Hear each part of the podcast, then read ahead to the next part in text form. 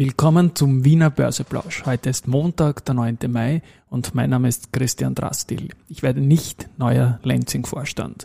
Beim Wiener Börseplausch geht es natürlich auch heute wieder um Market and Me. Hey, here's Market and Me, podcasting for equity. Hey, die Zeitgeist, ja. Investments für die 20er Jahre.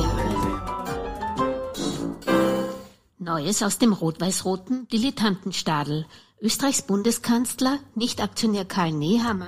Also Modethema klingt anders, was die geschätzte Kollegin Julia Kistner da anmoderiert. Es bleibt natürlich in diversen Zeitungen, Podcasts das große Thema, was da in der Vorwoche passiert ist, quasi mit den Ideen unseres Kanzlers, den eine Gewinnabschöpfungsgeschichte einzuführen. Und es ist dann wirklich, wirklich, wirklich rund gegangen. Aber zuerst schaue ich noch mal kurz auf den Markt und der geht natürlich weiter nach unten.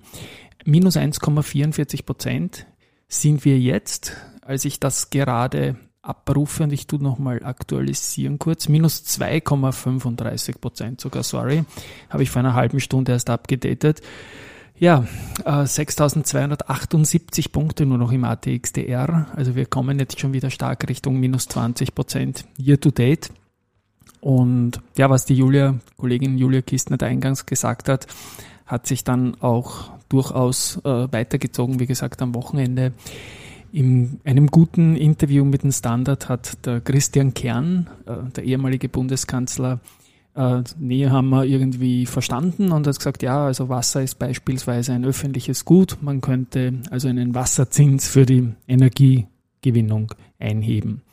Das Interview, wie gesagt, war sehr, sehr lange und in keinem Satz ist aber erwähnt worden, dass da Christian Kern einmal Vorstand des Verbund war. Der Kollege Schieder hat sich natürlich auch gleich wieder angehängt und findet das natürlich auch super und hat die nächsten Ideen. Der war auch mal Finanzstaatssekretär. Also gleiche Tonalität. Dann letztendlich ist auch gekommen eine Frage an den Rudi. Wie ich das damit gemeint habe, dass die Schuldenpolitik schuld ist, was hat das jetzt mit den Energiepreisen zu tun? Nun, ich denke mir halt, das war so gemeint, dass wir einfach keine Reserven haben, weil wir in guten Jahren Jahr für Jahr Steuergeld verschleudert haben und jetzt einfach keine Kohle dafür haben. Ein Unternehmen, das so agiert, wie die Staaten das tun, die wären allesamt längst in Konkurs. Weit ausgeholt hat auch der, der Roman Eisenschenk von Kepler Chevreux der hat halt gesagt, okay, man hat also mit dem Green Deal das ja wollen eigentlich, dass die CO2-Preise steigen und damit steigen die äh, Energiepreise und letztendlich die ganze Aufregung versteht er nicht ganz, weil die Shareholders vom Verbund sind mit 51 Prozent die Republik Österreich, dann Niederösterreich und Wien mit 25 Prozent und Tirol mit größer 5 Prozent. Also es sind immer noch mehr als 80 Prozent weiterhin im Eigentum von, von der Republik Österreich und ja, insofern ist die ganze Aufregung auch nicht zu verstehen. Und letztendlich gibt es da für mich zwei Dinge. Wenn man ähm, an der Börse ist, dann kriegen halt alle die Dividenden und man kann für dieses Jahr eine Sonderdividende auch ansetzen. Ansonsten muss man halt einen Rückzug von der Börse angehen. Und oder man akzeptiert einfach die Rules, die die Börse so mit sich bringt, auch im Punkt Ad-Hoc-Pflichten, weil wenn aus Österreich solche Sachen kommen, dann ist es nicht so, dass die Investoren sich das zuhören und dann vielleicht irgendwelche Zoom-Meetings machen, was man da jetzt tun soll. Die streichen uns dann einfach äh, aus der Liste der interessanten und auch letztendlich sicheren Rankings. Und für mich die größte Gefahr in diesem Zusammenhang ist das ESG-Rating beim Verbund weil ich habe es am Freitag schon erwähnt, da steckt Governance drinnen und das kann schon in Gefahr kommen, ähm, wenn da eine regulative Unsicherheit, auch wenn sie nicht selbst aus dem Unternehmen kommt, quasi im Raum steht. In der neuen Ära des Market Makings, ich sage immer Barbecue-Ära dazu, zur BBO-Ära, haben wir dann halt in der Vorwoche mal an diesem 5.5., dem Tag des Nehammer Crash, haben wir 320 Millionen Euro Umsatz gehabt. Verzeihung, im Verbund 83 Millionen. Das ist die höchste Geschichte da, die wir da in der neuen Ära gesehen haben. Ich habe dann auch vor einer Woche damit begonnen, das sogenannte SIFAPT, also nicht so genannt, sondern ich habe so genannt, das ist das, dieses Unwort ist das subjektiv interessanteste Vorstandsinterview aus der Vorwoche. Damit meine ich Interviews, die die Kollegen vom Börsenradio in Deutschland führen und da hat mir das mit dem Reinhard Florey von der OMV sehr, sehr gut gefallen, eine Woche davor. Und in der Vorwoche möchte ich diesen Preis an den Peter Wert von der, den CEO der Wolfgang Group geben, der das wirklich ganz, ganz, ganz hervorragend erklärt hat, was das Unternehmen gemacht hat. Chapeau. Also sehr gut war auch das Interview von Polytech mit dem CEO Markus Huemer, der hat einen Satz gesagt hat, äh, wegen der Planungssicherheit und so weiter. Da hat er dann so sinngemäß erwähnt in dem Interview, wir sind in einer Industrie quasi, wo man am Freitag erfährt, dass ein Kunde am Montag ein Werk schließt. Also so schnell geht das.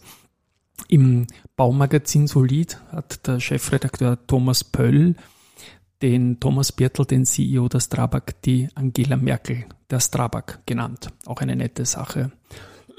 Was ich auch wieder gehört habe und gelesen habe und wachgerufen habe, dass die Adico Bank äh, Bestbieter bei Sparzinsen ist in vielen Zeiträumen und habe ich so eigentlich auch nicht mehr so parat gehabt.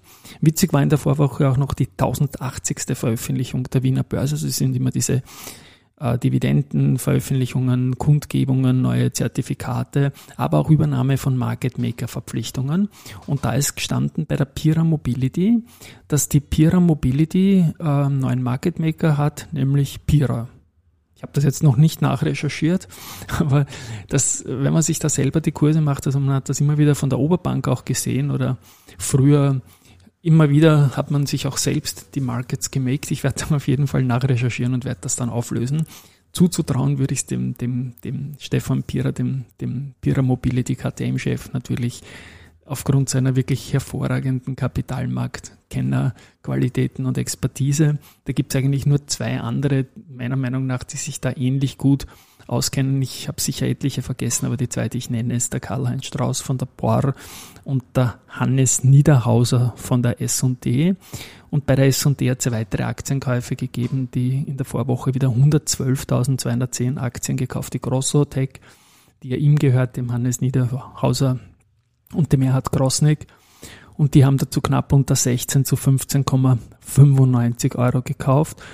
Und das war dann letztendlich so, da gibt's auch noch ein neues Research, das suche ich jetzt noch schnell raus. Das hat äh, Warburg hat S&D mit Kaufen bestätigt, das Kursziel von 28 auf 26,5 zurückgenommen, aber immer noch mehr als 10 Euro Platz. Ein großer Käufer war auch der CEO der RBI, der Johann Strobel, der am 5. Mai 10.000 Aktien gekauft und meiner Meinung nach war da, glaube ich, davor noch, ähm, genau der Hannes Mösenbacher, sein Vorstandskollege, hat ebenfalls 10.000 Aktien gekauft. Bei der Immofinanz wurden wir auch gefragt,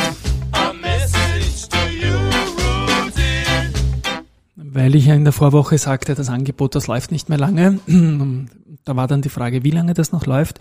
Also jenes Angebot von der CPI Property äh, für Immofinanzaktien zu 23 Euro. Und dieses läuft laut der Übernahmekommissionsseite takeover.at noch bis 28. Mai um 17 Uhr. Nachrichten hat es heute relativ wenige gegeben.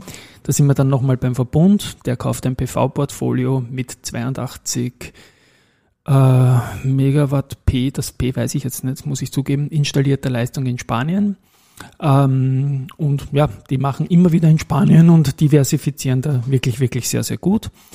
Einen, einen Spatenstich hat es gegeben von Por und Strabag. Die Tunnelbauarbeiten an der neuen U-Bahn U2 am Matzleinsdorfer Platz sind losgegangen. Ja, in der nächsten Woche schaue ich mir aus Privatinteresse, ich werde sicherlich auch in diesem Podcast bringen, dann ebenfalls noch eine, eine Baustelle der Por an, ganz in der Nähe da bei mir im 9. Bezirk. ja, ein schwieriger Tag, minus 2,3 Prozent und wir nähern uns wieder den Jahrestiefs. Also man kann nur die Hände zusammenstecken, hoffentlich, dass die Politik sich da wieder halbwegs besinnt, welchen Zweck der Kapitalmarkt erfüllen kann und ich glaube noch immer dran, weil eigentlich bin ich ein Träumer. Ciao, bis morgen.